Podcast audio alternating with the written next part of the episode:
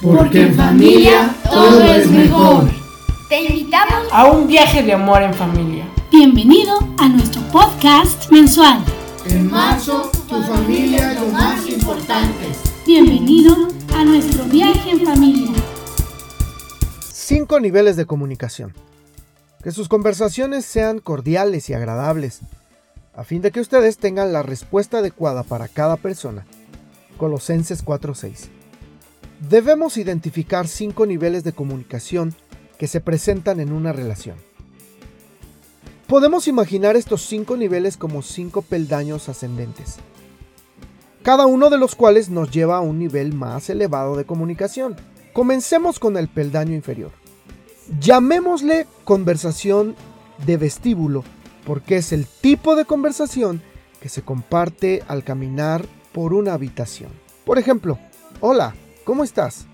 Bien, ¿y tú? Bien, gracias.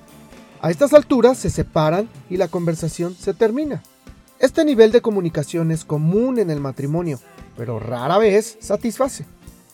Varios años atrás, una esposa cuyo marido era piloto de avión dijo, mi esposo está fuera por tres días y luego pasa tres días en casa. Ese es su cronograma de trabajo. Llega a casa después de estar ausente tres días y le pregunto, ¿Cómo estuvieron las cosas? Él responde, bien.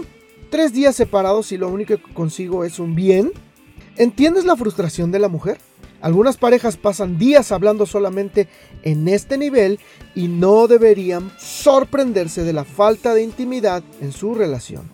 En Colosenses 4, Pablo se refiere a la manera en que deberíamos hablar cuando dice que debe ser siempre con gracia sazonada con sal. En otras palabras, nuestra comunicación como pareja no debe ser sosa ni banal, sino significativa.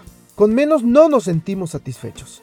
En las siguientes entregas consideraremos los demás pasos en la escalera de la comunicación. Oremos. Padre, perdóname por las ocasiones en las que estuve tan perdido en mi propio mundo que solo compartí con mi cónyuge conversaciones superficiales. Ayúdanos a entrar en una comunicación más profunda y significativa. En el nombre de Jesús. Amén. Esta reflexión ha sido tomada y adaptada de los lenguajes del amor por Gary Chapman. Te invitamos a visitar todas las redes sociales de Casa de Adoración. Tu corazón es la casa de adoración.